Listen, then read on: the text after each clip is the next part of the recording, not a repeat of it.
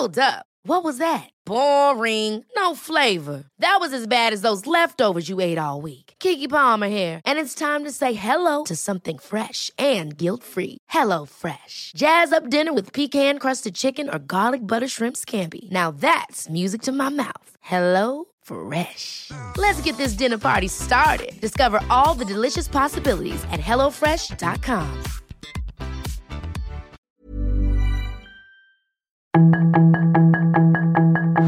Tarde a tarde, lo que necesitas saber de forma ligera con un tono accesible. Solórzano, el referente informativo.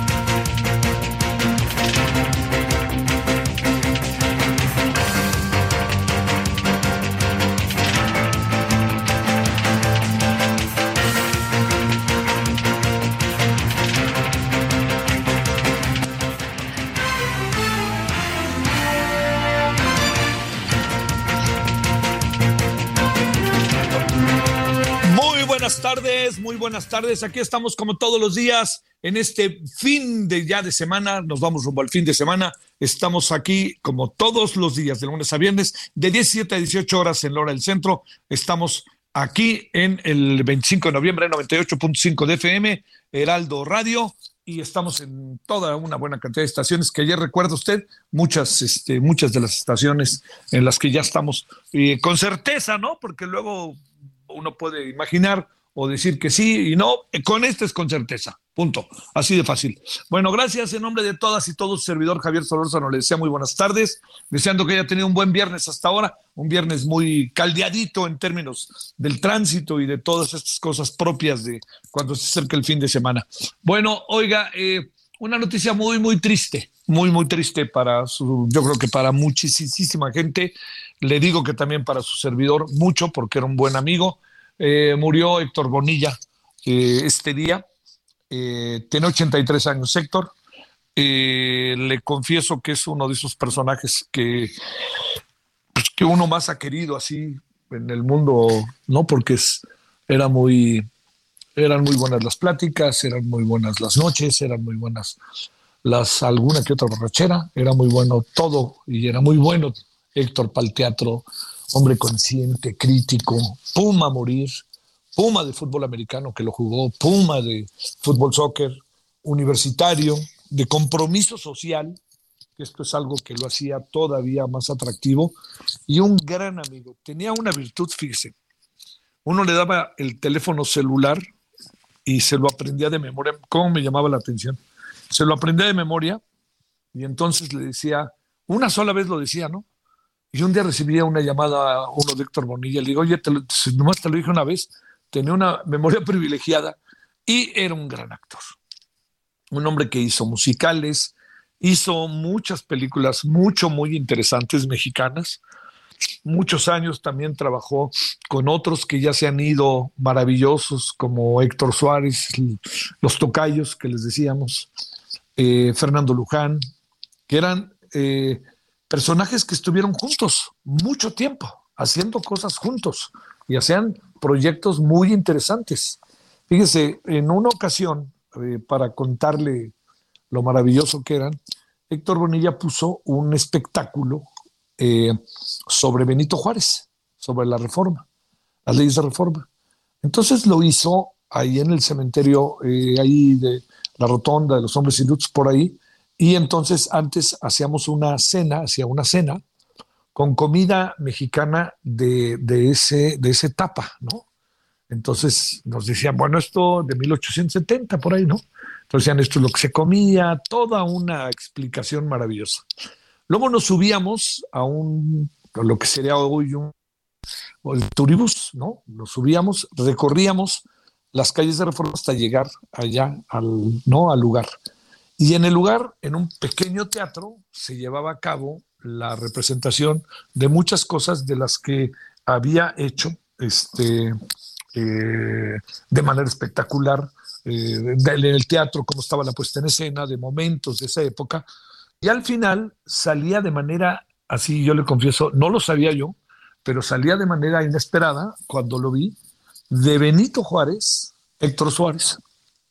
No sabe qué, cosa. Y todos dirigidos por Héctor. Eh, sé que Sofía está muy triste, sé que Sofía, que es una extraordinaria mujer del teatro, del cine, el amor de Héctor, eh, Héctor el amor de ella, y este, le mando muchos, muchos saludos a sus hijos.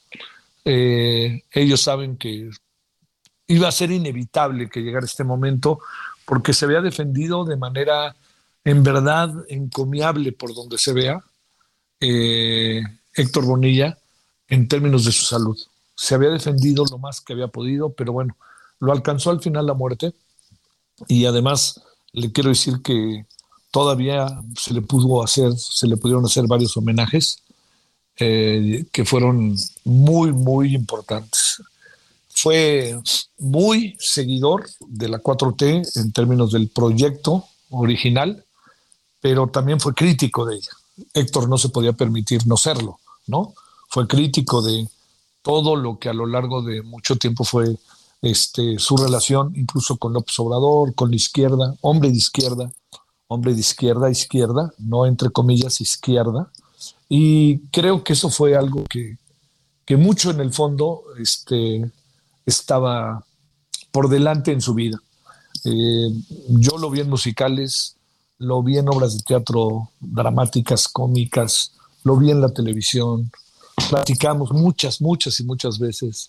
Nos íbamos a verlo al teatro y luego nos íbamos a cenar ahí este, al Cambalache y ahí nos quedábamos buena parte de la noche. Eh, contaba anécdotas maravillosas, se reía mucho con Héctor Suárez, los dos juntos, se ha de imaginar, eh, eran verdaderamente este, importantes. Y, e hizo varias películas. Una de ellas, déjeme decirle, que merece toda la, digamos, toda la atención en términos cinematográficos hoy que los cineastas están con razón quejándose del poco apoyo de la 4T al proyecto de la 4T al cine, eh, encabezados por Guillermo del Toro, entre otros.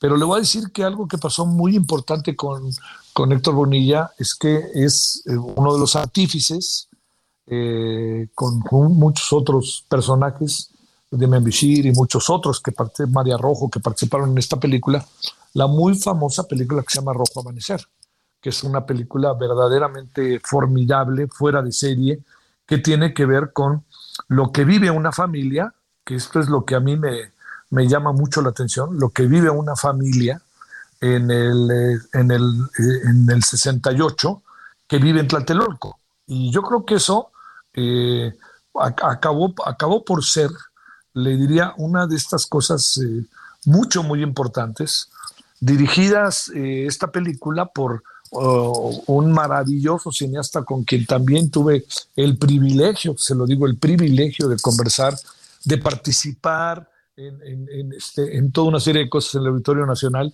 que es Jorge Fons, que lamentablemente también hace algunos meses falleció. Entonces, eh, la muerte de Héctor Bonilla genera un vacío, porque a pesar de que estaba un poco retirado, era una voz que siempre era importante escuchar los Pumas lo van a, lo van a, este, verdaderamente lo van a, extrañar. Y sabe también quién lo va a extrañar, los Diablos Rojos del México, porque era un gran aficionado a los Diablos Rojos del México. Entonces le diría, se va, se va un hombre que puede estar los que lo rodean, su familia sobre todo, muy orgullosos de él, porque deja una herencia real, tangible, pero la herencia mayor, que seguramente tangible, laboral, artística, cultural, literaria, este, toda una serie de, cosas en ese sentido, le diría, deja sobre todo una herencia de ser una gran persona. Se reía, se divertía, este, tenía muy buen sentido del humor, eh, además este, sabía escuchar, que eso de repente usted y yo lo sabemos, no es, no es tan fácil, y le diría que pues finalmente duele, duele su ausencia. Yo tenía muy buena relación con él en los últimos años, en los últimos dos años, por el estado de salud ya era muy difícil tener una mayor cercanía, pero estaban sus hijos y estaba Sofía, que Sofía, sabe, bueno, Sofía, yo le mando muchos abrazos a Sofía. Sofía, mujer espectacular. Duele y es un gran personaje que se va, pero es un gran personaje que nos dejó algo. Mucho algo, diría yo, ¿no? Muchas, muchas cosas que hoy tenemos que saber valorar y recordar. Y yo le diría, se va uno de esos personajes, ¿eh? no medias tintas, gran, gran personaje, querido, entrañable, que es Héctor Bonilla. Así que, querido Héctor y sobre todo a la familia Bonilla, Sofía, este, yo les mando un gran abrazo, pero yo creo que soy de los que manda un gran abrazo, eh, pero de estos grandes abrazos, si me permite, eh, que, que, yo soy uno, pues, pero hay muchísima gente que le ha de mandar, no muchos, muchísimos abrazos a, toda la familia de Héctor Bonilla con todo lo que uno sabe que, que hizo, ¿no? Entonces, hoy que tenemos varios temas, yo tenía incluso de entrada quería hablar de la marcha, en fin, yo creo que lo podemos hacer más adelante y lo podemos hacer en, conversaciones que vamos a sostener a lo largo de la emisión, pero sobre todo le diría lo que, lo que sí quisiera este, eh, es partir y tener la certeza de que hoy estamos ante la desaparición de un gran hombre, de un gran personaje que nos deja una gran herencia y no le puedo negar la profunda tristeza que deja su muerte. Personajazo el gran Héctor Bonilla. Yo le confieso, hay dos o tres momentos que, que bárbaro, ¿no? Uno la pasaba una vez en una cena con Héctor Suárez contándonos cómo se llevaba con los actores gringos cuando venían a México, Héctor Bonilla echándolo a andar, era verdaderamente este, maravilloso, alegre, diría yo, todo ese tiempo. Bueno, lo tuvimos, que eso fue lo más importante, que el tenerlo todavía hace, hace todavía que uno lo pueda como guardar, ¿no? Como tener más dentro de uno, ¿no? Saber que uno tuvo esa fortuna de tenerlo. Pues eh, descanse en paz, muy en paz, porque se va en paz, sin la menor duda. Héctor Bonilla, al que lo abrazamos, esté donde esté, vaya por donde vaya, su alma en esta vida. Saludos Héctor, saludos Sofía, saludos a todos los Bonilla y saludos a todos los Bonilla Álvarez. Bueno, aquí andamos y hay muchas cosas este fin de semana y si le parece, pues vámonos directamente a los temas que tenemos, hagamos realmente un punto y aparte, un punto y aparte, un punto y aparte, y vámonos directamente con lo que tenemos en las próximas horas, que le, me parece que es este, fundamental para, para lo que va a venir los próximos días y lo que pasó en Zacatecas. Esto que pasó en Zacatecas, créame, yo creo, no puede pasar tan por alto, por favor, no puede decir, se murió el encargado de la, Guardia Nacional en Zacatecas y lo mató el narco. No, pues órame, perdóneme, no es cualquier cosa. Eso, por Dios, ¿qué anda pasando? Además, un Estado que gobierna Morena es un gobernador que ya no puede seguir señalando el pasado solamente. Bueno, vámonos a las 17 con, ahora a las 17 con 13 eh, en la hora del centro.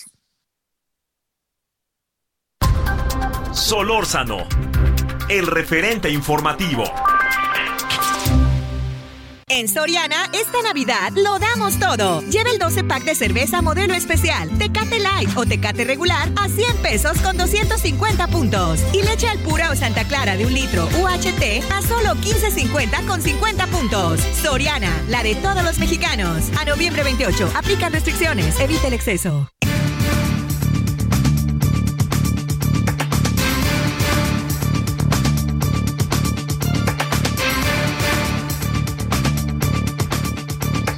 Bueno, aquí andamos eh, saludándole con el gusto de siempre, con esta eh, triste noticia que les, le hemos dado a conocer. Y bueno, eh, mire, le, planteo, este, lo que pasó en Zacatecas es como se vea importante. hay muchas maneras de tratar de entender, verlo, pero exactamente por qué pasa esto, por qué llegamos a este nivel y por qué pareciera que entramos en una espiral de la cual no salimos y que no le echen solo la culpa al pasado, que claro que tiene la responsabilidad del pasado. Vámonos con Max Morales, especialista en temas de seguridad y liberación de rehenes. Querido Max, ¿cómo has estado? Muy buenas tardes. Don Javier, ¿cómo estás? Buenas tardes, un saludo a tu auditorio. Pues preocupado por esta situación. A ver, cuéntanos, Max, ¿cómo interpretar qué fue lo que pasó? ¿Qué está, qué, qué está sucediendo cuando un responsable del más alto nivel de la Guardia Nacional es atacado y asesinado por el narco?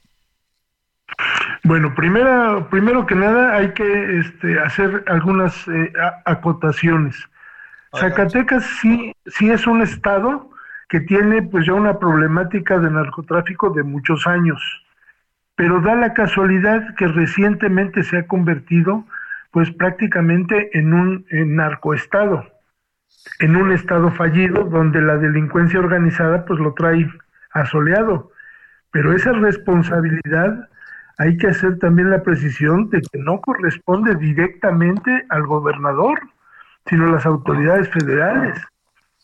El narcotráfico es una actividad federal, no es una actividad este, eh, que tenga que ver con una responsabilidad directa del Estado. El Estado le corresponde la cuestión de los delitos del orden común, robos, asaltos, incluso este, aquí permean otro tipo de actividades que también asociadas con el narcotráfico, pues lo traen eh, eh, a su merced, como es este, la banda de secuestradores y las extorsiones que llevan a cabo estos grupos delictivos.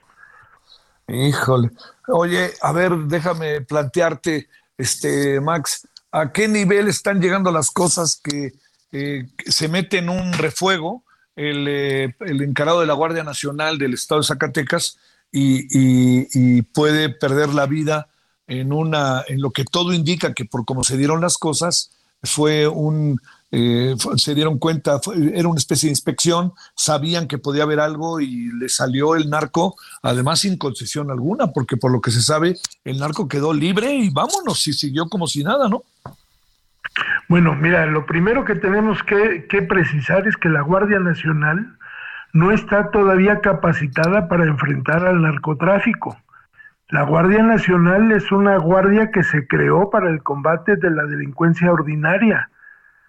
Eso, esa era la principal actividad y cuando fue creada lo primero que se hizo fue ponerla a, este, a patrullar las fronteras norte y sur para la cuestión de, la atención a, mitigar la, la, parte de la migración.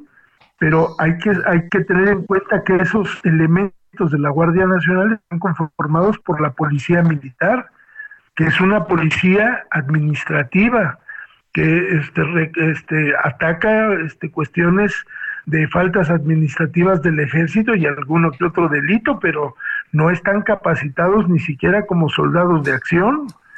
Entonces, pretender que ellos puedan realizar un operativo, ¿sí? Este, ahora, eh, le, eh, se había dicho que iba a ser en principio una cuestión de un mando civil, luego lo disfrazaron y lo ponen con, con, con, militares, pero ellos no están preparados para, el, para, la, para este, eh, acciones de policía. Y este operativo además este, contaban con la participación de la CONACE, la CONACE no tiene facultades de operación, la CONACE no tiene facultades de investigación, no tiene facultades de, Ministerio Público. ¿Qué hacía la CONACE con un par de, guardias nacionales y con, y con dos agentes de la Policía Ministerial cuando ni siquiera han precisado, primero dicen que era la revisión de armamento de una comandancia, con lo arrogantes que son los militares, para llegar a la comandancia y este y hacer disque la revisión y que, van a imponer ahí la, la, orden y la disciplina y todo, pues se encontraron con otro problema, porque además, si era una cuestión de secuestro, pues ahí, ahí se da uno cuenta que no están debidamente capacitados para eso y, y luego se le cruzan al narco. La zona donde fue es una zona de, confluencia donde pues, se hace una Y, porque por ahí pasa toda la droga que va hacia Estados Unidos. Entonces, pues es, es, dominio del narcotráfico y como dice el dicho, para los toros del jaral, los caballos de allá mismo. Claro. Entonces, si no están debidamente capacitados, pues tenemos lamentablemente este tipo de acciones donde ya llegamos, esto debe ser la gota que se derrama, ¿no? Porque si en el Culiacanazo, este, eh, casi casi dos años, que quedó muy mal parado el ejército, ahora es el oficial de más alto rango del ejército que muere en una situación de un enfrentamiento.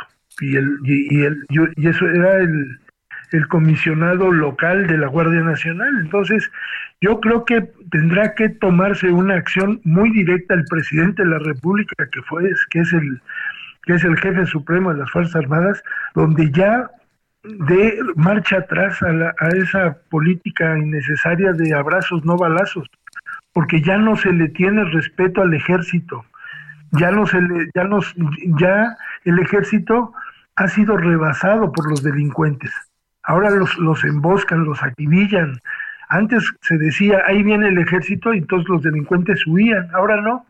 Ahora se parapetan, los dejan que, pasen y los acribillan. Entonces, lo que el, mensaje real que está mandando este eh, el presidente a, través de esas de esas este, eh, políticas este, tibias y de políticas este, electoreras es de que los voy a acusar con sus mamás, pórtense, ya no, eso ya no va, porque el, el, el ejército es la base de sostén de un Estado.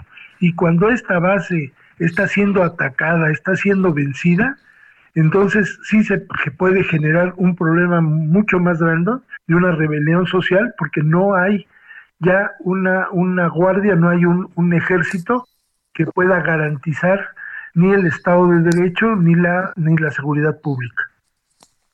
Al final, quien eh, enfrentó al narcotráfico o el narcotráfico se enfrentó con es el son los militares, ¿no? ¿Me escuchas este Max? Ahí a ver, a ver si podemos este ver ahí que se me perdió Max, este ahí, estás Max, ¿me escuchas? Sí, sí, sí. Mira, en la parte del narcotráfico el ejército está preparado para la defensa de la soberanía y las actividades que tiene. Perdón, ¿me escuchas? Perfectamente, perfectamente. Ah, las actividades que tienen eh, eh, y que le daban mayor éxito es cuando ponían retenes en las carreteras, ¿sí? Pero eran, eran este, refuerzos que se hacían con las, las verdaderas autoridades federales responsables del combate al narcotráfico. No sé si recuerdas, pero era la PGR con este con el apoyo del ejército. Aquí, aquí, por más que se diga que es la Guardia Nacional, pues no son los soldados, eran los los este, los gendarmes militares, por llamarles así, porque esa realmente es su formación de gendarmería, no de policía. Y entonces los quieren mandar ahora a enfrentarse con verdaderos delincuentes que son los narcotraficantes que tienen incluso mayor capacidad de fuego. Ellos utilizan como arma base el, AK-47, ¿no?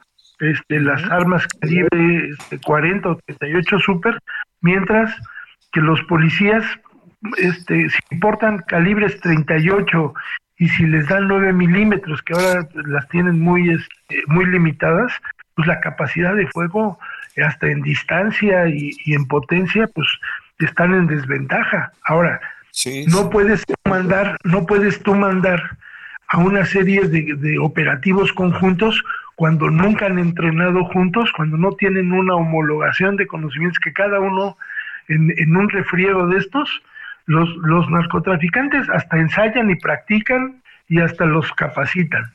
Aquí en operativos conjuntos, pues realmente cada quien este, se rasca con sus uñas, por eso hay tantos hay tantos elementos este, fallecidos. Zacatecas tiene, por ejemplo, más de 800 este, eh, homicidios, tiene 41 masacres, tiene las dos ciudades este, con mayor grado de, de inseguridad, Fresnillo y Zacatecas.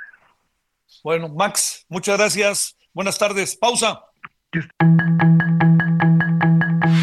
El referente informativo regresa luego de una pausa.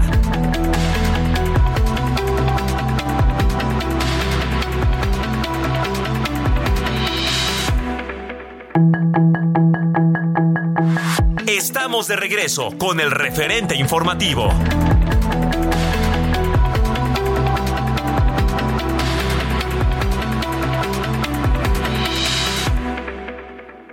En Soriana, sorpréndete con los Black Prices. Compra uno. Hey, it's Ryan Reynolds, and I'm here with Keith, co star of my upcoming film, If, only in theaters, May 17th. Do you want to tell people the big news? All right, I'll do it. Sign up now and you'll get unlimited for $15 a month in six months of Paramount Plus Essential Plan on us. Mintmobile.com slash switch. Upfront payment of $45 equivalent to $15 per month. Unlimited over 40 gigabytes per month. Face lower speeds. Videos at 480p. Active Mint customers by 531.24 get six months of Paramount Plus Essential Plan. Auto renews after six months. Offer ends May 31st, 2024. Separate Paramount Plus registration required. Terms and conditions apply if rated PG. Lleva el segundo al 70% de descuento en todos los artículos navideños, excepto inflables y pinos artificiales. Y aprovecha un 40% de descuento en todos los inflables y pinos artificiales. Sí, 40% de descuento. Soriana, la de todos los mexicanos. A noviembre 28, aplica restricciones. En el referente informativo le presentamos información relevante. López Obrador recibe a Gustavo Petro, presidente de Colombia, en Palacio Nacional. Rosa Isela Rodríguez, secretaria de Seguridad, llama a los estados a homologar el tipo penal de feminicidio. Sedena blinda Zacatecas con militares de fuerzas especiales. El presidente Andrés Manuel López Obrador anuncia que Joe Biden visitará a México en enero de 2023. Una fuga de amoníaco en Anchital, Veracruz, pone en alerta a Coatzacoalcos. Más de 1.6 millones de capitalinos han sido vacunados contra la influenza. El Producto Interno Bruto de México creció 4.3% en el tercer trimestre. Secretaría de Hacienda y Crédito Público reduce su estímulo por primera vez en 11 meses. La Fiscalía de Durango investiga 40 denuncias de meningitis.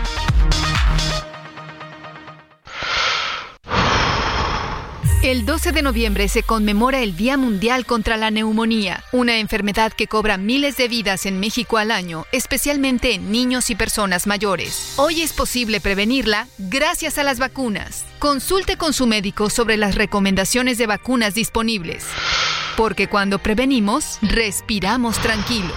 Sobre los esquemas de vacunación, consulte a su médico. Un mensaje de Pfizer con autorización 22330021B0812.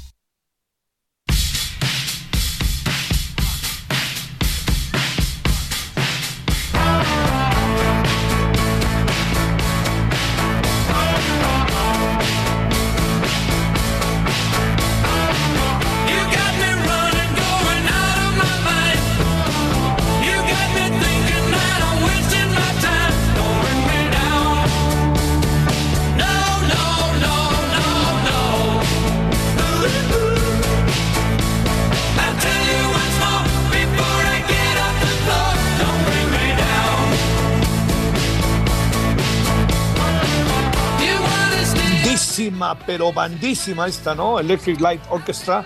Don't Bring Me Down, pero mm, a mí me gustaba mucho esta.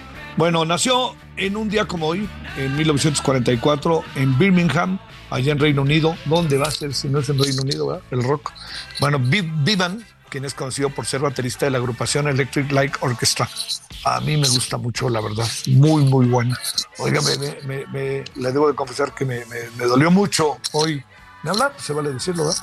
La muerte de Héctor Bonilla. Ahí donde esté le mandamos saludos. Pero bueno, escuchemos Don't Bring Me Down y también le quiero decir que viene un fin de semana mucho, muy intenso. Mira, si usted se quiere dedicar al fútbol, curso intensivo de sufrimiento, mañana a la una, Argentina-México. Las apuestas colocan casi una ventaja de uno y medio Argentina, ¿no? O sea, quiere decir que están pensando que la diferencia puede ser de dos goles o de un gol, ¿no? No más allá de ello. Ya no, tampoco exageren, tampoco. Bueno, eso es lo que se considera que es, es favorito Argentina. Es favorito por un gol, no ligero favorito, sino favorito, ¿no? Lo que hace diferente, si hubiera sido un punto cinco de gol, ya es diferente, pero aquí consideran que Argentina le pudiera mañana ganar a México. Bueno, eso es lo que dicen las apuestas. Si me preguntan a mí, yo digo que no. Pues claro, le vamos a ganar a Argentina, no más faltaba. Le vamos a echar todo por delante. Le vamos que nos hay, bueno, son futbolistas. Yo no, oiga, yo, yo siempre digo, los, el mundo, y bueno, vamos a hablar de nosotros, somos los mejores críticos de la televisión. ¿Cuánto tiempo no le hemos pasado viendo televisión? ¿Cuánto tiempo no le hemos pasado escuchando en radio? ¿Cuánto tiempo no le hemos pasado viendo partidos de fútbol? Bueno, recordando a Sofía y a Héctor Bonilla, cuando nos reuníamos, Sofía Álvarez siempre decía lo mismo. ¿Por qué siempre que nos reunimos acabamos hablando de fútbol? Bueno, es una buena, buena pregunta para todos. Este, ahora hay más, porque hubo un tiempo en que las mujeres como que eran muy ajenas al fútbol, pero hoy la gran irrupción del fútbol en los últimos 10 años, pues sí es Messi, Cristiano Ronaldo, no, no, es el fútbol femenil, ¿eh? véalo usted en el terreno de los hechos. Bueno, ahí estamos este, escuchando a la Electric Light Orchestra, estamos con el sábado del fútbol, tenemos el, también hay que ver qué pasa con Polonia y Arabia Saudita, ¿no? Que nos pega.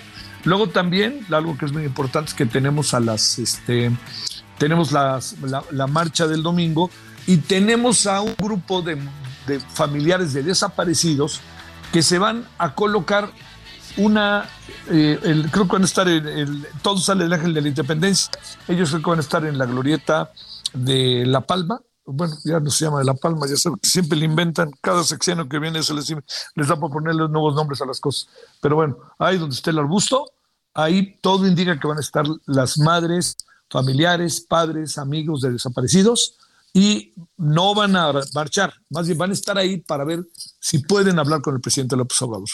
Yo les adelanto que no van a hablar con el presidente López Obrador. El presidente López Obrador, no, digamos, tiene otra dinámica para ver las cosas. No voy a, decir más para no perder, digamos, para, no, para poder tener tiempo para la conversación. Es tema de otra dimensión y le entraremos. Bueno, vámonos ahora que son las 17 con 36 en la hora del centro. Estamos en Heraldo Radio 98.5 de FM, referente.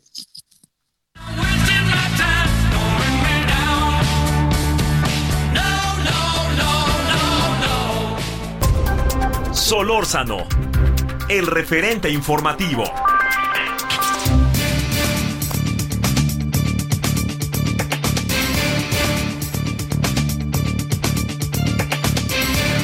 Bueno, aquí estamos de vuelta. Gracias que sigue con nosotros. Gerardo Camarenes, oficial nacional y especialista en violencia contra mujeres y niñas en la ONU, las mujeres en México, en este día que es el Día Internacional para eliminar la violencia contra la mujer. Gerardo, gracias que estás por ahí. ¿Cómo estás? Muy buenas tardes. Javier, muy buenas tardes. Muy, muy contento de estar con este espacio. Gracias por la invitación. Saludos a ti y a toda la audiencia del Heraldo. Gracias a ti, Gerardo. A ver, déjame plantearte algo que pudiera resultar como muy básico, pero pienso que al mismo tiempo muy profundo. Eh, hoy hacemos un alto en el camino porque hay un día internacional. El estado de las cosas es para hacer días internacionales eh, para eliminar la violencia contra la mujer diario, ¿no? No solo el 25 de noviembre, diría yo. Efectivamente, Javier, el, el problema es tan grande en todo el mundo que deberíamos estar pensando en estas cosas diariamente. Eh, las Naciones Unidas desde 1999 hacen un llamado especial este 25 de noviembre para recordarle al mundo que hay un gran problema y que la violación de derechos humanos más extendida, tolerada y urgente de atender a nivel mundial es y sigue siendo la violencia contra las mujeres y las niñas. Estamos en un país como México en donde ayer nos lo recordó el señor Boric, y las cifras, números que al fin y al cabo son personas, mujeres, nos lo recordaron también hoy. Brasil en primer lugar en América Latina y México en segundo lugar. Sí, mira, eh, los datos oficiales reflejan que siete de cada diez mujeres en el país han experimentado alguna forma de violencia. Eh, en la pandemia incrementó esta violencia. 45% de las mujeres refirieron que eh, durante el último año sintieron que incrementó la violencia en su contra, tanto en el hogar como en espacios públicos. Y no solamente en México, en el mundo, eh, una de cada tres mujeres han experimentado alguna forma de violencia. Si hiciéramos el comparativo, esto equivale a toda la población que existe en el continente africano. Es un montón de gente, es algo que tendría que estarnos llamando, como tú bien dices, a diario, diario, diario, recordar que hay una crisis grave que tenemos que atender.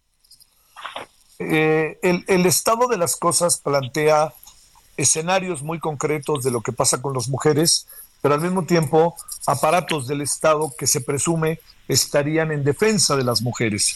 Esto está funcionando, la gobernabilidad está yendo directamente a evitar estos problemas, hay un proceso educativo, cultural, social en la sociedad que se esté transformando, o de plano, Gerardo, para decirlo claro, nos encontramos estancados en varios de los frentes. Oh, la verdad es que, y mucho empujado por eh, activistas, mujeres feministas, organizaciones de la sociedad civil, el Estado se ha ido moviendo en los últimos 20 años para la reforma de su estructura política, institucional y legal. Eh, basta con verlo, ahorita hay, varios colectivos de mujeres que están marchando no solamente en la Ciudad de México, en distintos puntos del país, pero también en, distintos lados del mundo, eh, haciendo esta insistencia sobre que sí ha habido avances, pero que aún falta más. Eh, algunos de los avances, por ejemplo, hemos visto en estos últimos años cómo se ha regulado y tipificado la violencia contra las mujeres en el ámbito digital, contra la intimidad sexual, la violencia contra las mujeres en el ámbito político, que son definitivamente avances muy importantes. Pero está la magnitud del problema que, como bien dices, todavía falta mucho más. Eh, ¿Los gobiernos, el gobierno mexicano está en rumbo o no? Mira, es, es una situación más amplia. Eh, México sí se puede decir que es un referente a nivel mundial, por ejemplo, en el tema del abordaje de la violencia feminicida. Eh, fue en México en donde, gracias a la lucha de las mujeres feministas y activistas, se concretó el término para que el mundo le pusiera atención a la violencia feminicida.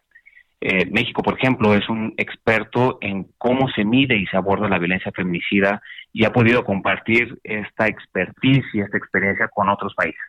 Sin embargo, no solamente México, otros países de la región, eh, en América Latina están 14 de los 25 países con mayores niveles, niveles de, feminicidios, por ponerlo eh, en, solamente un contexto. Eh, entonces, definitivamente los avances que se han logrado, y en eso sí queremos ser eh, muy vocales, eh, se han logrado debido a la existencia de las mujeres que son las que están en primera fila recordándonos que, que las están agrediendo, que las están matando, ha podido mover al país hacia adelante, pero son solamente una parte del equipo y hablando ahorita con, con la fuera del, Mundial, para que avance un equipo completo a meter el gol se necesita a los 11 jugadores o a las 11 jugadoras. Entonces, en ese sentido, tenemos que meternos más a la cancha con ellas, para que no sea un equipo en el que están ahí cuatro o cinco solamente moviendo el balón. Tenemos que sumarnos al resto del equipo y tenemos que sumarnos la afición. Oye, este, hay un proceso educativo diferente entre las mujeres.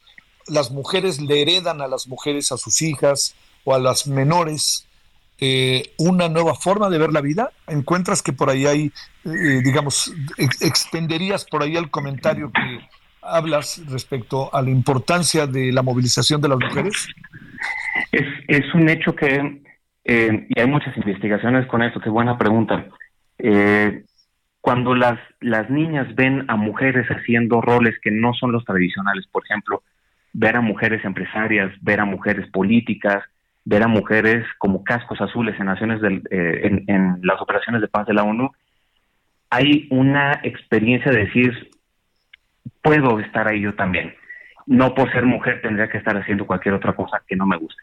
Y entonces esto efectivamente se ha visto. Mientras más mujeres participan en la política, más mujeres jóvenes y niñas se interesan en la política. Mientras más mujeres hemos visto en el deporte, más eh, se ha podido verter el interés de, las niñas en, entrar a, los deportes. ¿no? Y hemos visto, por ejemplo, eh, bien lo decías hace unos minutos, cómo eh, en los últimos 10 años la gran sorpresa del, mundo del deporte es que contamos cada vez con más grupos de mujeres deportistas reconocidas en ligas confederadas, cada vez hay más partidos que podemos ver y esto eh, nos invita también a reconocer la responsabilidad que tenemos con las generaciones jóvenes de transmitir nuevas formas de, de relacionarnos, de actuar y sobre todo reconocer que independientemente del sexo, cualquier persona puede estar en el lugar que quiera en su sociedad. Eso, cómo es importante, cómo es importante. Oye, este, y marchas en todo el mundo el día de hoy, ¿verdad? Marchas en todo el mundo, sí, es, es una ola naranja.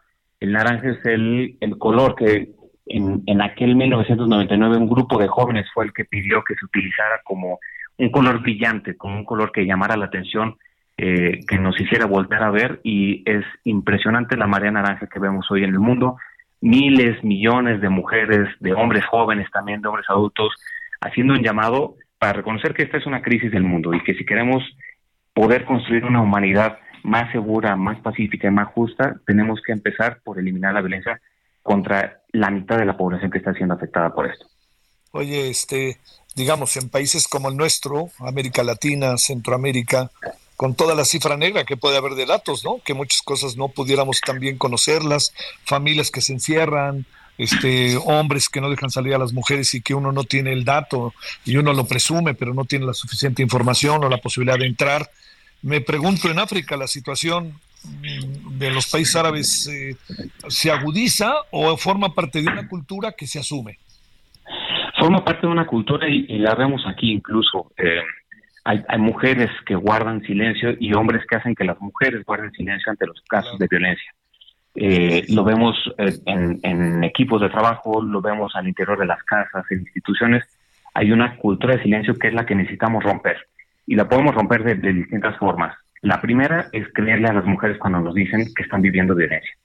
No decir que es un invento, no decir que es una exageración, porque en realidad la están viviendo. La otra es nombrarla y sobre todo denunciarla. Como bien dices, hay, hay muchos lugares en los que podemos presumir que hay una, un subregistro porque la gente o no tiene los mecanismos o no tiene conocimiento o no sabe a dónde acercarse. Incluso los hombres cuando somos testigos eh, podemos tener conocimiento de que alguna de nuestras amigas, vecinas, mujeres en la calle están siendo violentadas y a veces no sabemos qué hacer. No sabemos a dónde llamar, no sabemos cómo intervenir y ahí podemos jugar un, papel bastante importante para detener la violencia. Y si, si no podemos meternos en el medio, porque a veces también puede ser un peligro para nuestra propia seguridad, saber cómo sí reaccionar. Y en este sentido, eh, por ejemplo, está aquí en México a disposición el 911, en donde se puede hacer una denuncia para que las personas que estén viviendo violencia o tengan conocimiento de alguna mujer que vive violencia tengan mayor información y tengan un apoyo. Claro, eso es clave. Oye, este, eh, la ONU, ¿qué puede hacer? Eh? En la ONU hacemos muchas cosas. Em, trabajamos, por ejemplo, eh, financiando organizaciones de la sociedad civil y organizaciones feministas que trabajan directamente con víctimas y sobrevivientes. Ellas la verdad es que tienen una historia formidable de acompañamiento a las sobrevivientes y a, familiares de víctimas, desde atención psicológica, eh, legal, incidencia con las y los políticos, son organizaciones que se paran también a hablar en los congresos, que van con las y los presidentes municipales a decirles que se necesita más recursos para los albergues, para los centros de atención psicológica y demás, pero a la par también trabajamos con las distintas instituciones del Estado mexicano en acompañamiento técnico. Eh, tratamos de apoyarlas, apoyarlos desde ONU Mujeres para que incorporen los estándares internacionales que México ha asumido como un compromiso en su labor diaria. Se hace esta, eh, el desarrollo de leyes, la implementación de leyes, cómo se formulan los presupuestos. Y en este sentido, algo a lo que hemos hecho un llamado a todas las autoridades es que sigan priorizando la inversión en la igualdad de género y en la eliminación de la violencia contra las mujeres y niñas como una prioridad de Estado. Es decir, ha habido importantes avances, pero la dimensión del problema implica que se necesitaría destinar más esfuerzos, más esfuerzos políticos, más esfuerzos financieros, más esfuerzos de todas las partes. Gerardo Camarena, oficial nacional y especialista en violencia contra mujeres y niñas en ONU Mujeres en México. Gerardo, muchas gracias por la conversación. Muy buenas tardes. Muchas gracias a ti, Javier. Invitamos a la audiencia a seguirnos en redes para conocer más de este día y de todo lo que pueden hacer ONU Mujeres MX. Que tengan excelente tarde. ONU Mujeres, eh, no, Mujeres MX. ONU Mujeres MX. Perfecto, muchas gracias. Gracias, Gerardo. Buenas tardes. Un abrazo, Javier. Buenas tardes. Para ti. 17 con 48 en la hora del centro. Solórzano, el referente informativo. Los deportes con Edgar Valero, porque el deporte en serio es cosa de expertos.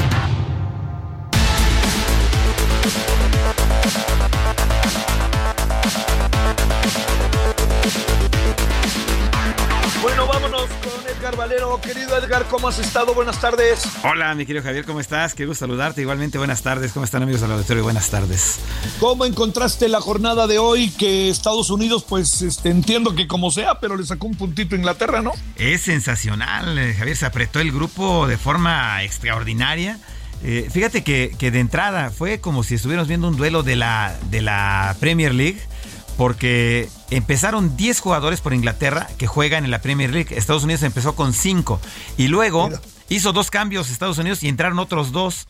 Y el, el que juega en Alemania por parte de, Inglaterra también lo cambiaron. Entonces llegó a haber 18 jugadores de la Premier League en ese partido. Entonces la intensidad ya se la puede imaginar el que no lo haya visto.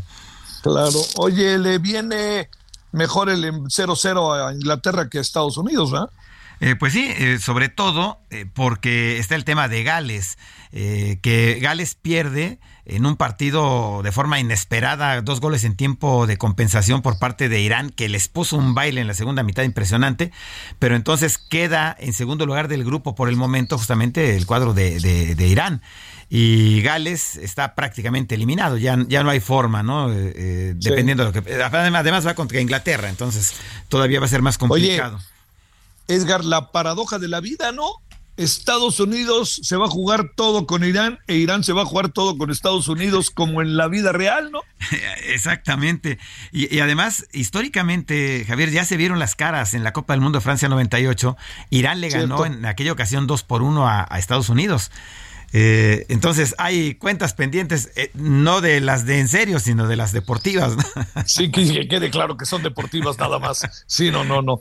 Oye, ¿cómo? A ver, ya inevitablemente perfilémonos para mañana. A ver, Polonia, Arabia Saudita, Argentina, México.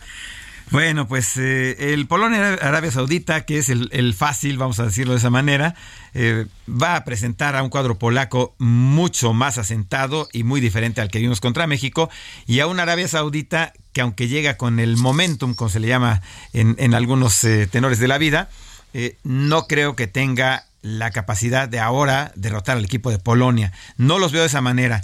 el mejor escenario en ese partido para México es que empaten porque nos tocó encerrarnos, como lo platicábamos, en una jaula con el tigre. Y hoy, eh, Javier, pasó algo de verdad, de esas cosas que dan risa. Eh, ayer platicábamos acerca de la alineación. Decíamos que probablemente Andrés Guardado, probablemente eh, hubiera en cambio en la defensa central, en la lateral.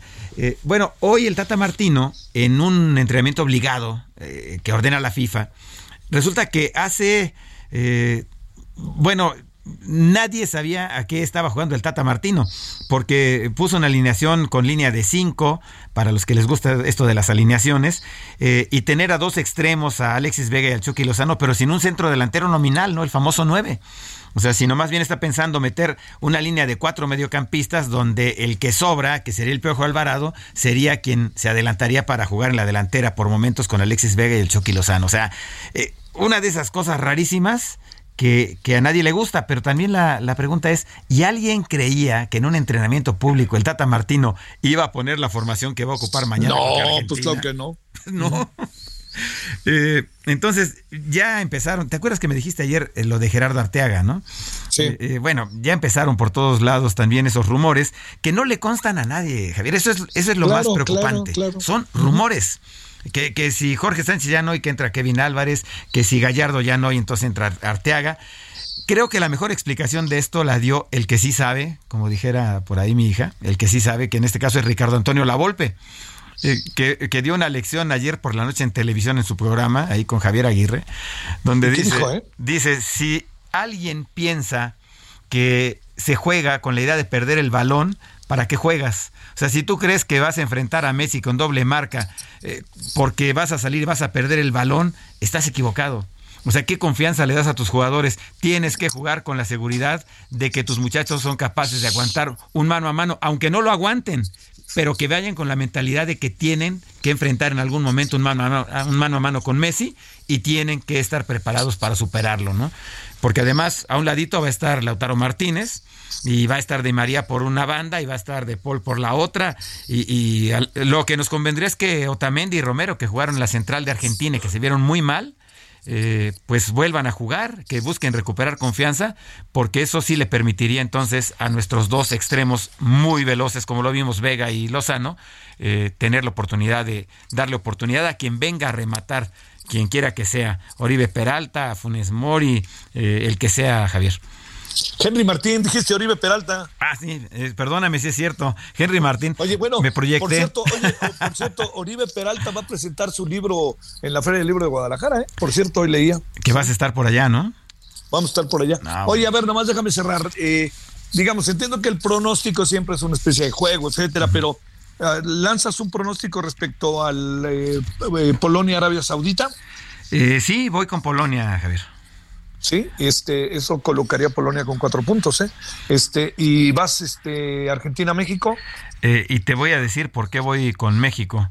Porque yo siempre le voy a México y si no tenemos la confianza de atrevernos, mira, también regreso muchos años en el tiempo a un día que me dice Javier Aguirre, yo quiero enfrentar a Argentina en el Mundial del 2010 para cambiar la historia. No se pudo, no se pudo tampoco cuatro años más tarde, eh, perdón, no se me pudo con la, con la Volpe cuatro años antes, pero pues, ¿por qué no, Javier? ¿No? ¿Por qué no? Bueno. Ahí nos vemos en la noche. Claro que sí, gracias. Un abrazo.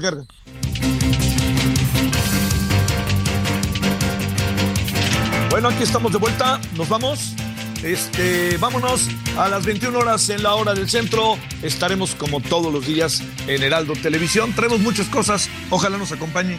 Pásela bien, todavía hay tarde. Adiós. Hasta aquí Solórzano, el referente informativo.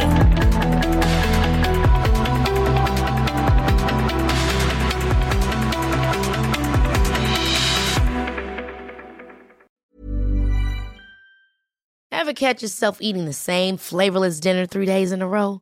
Dreaming of something better? Well, HelloFresh is your guilt-free dream come true, baby. It's me, Kiki Palmer.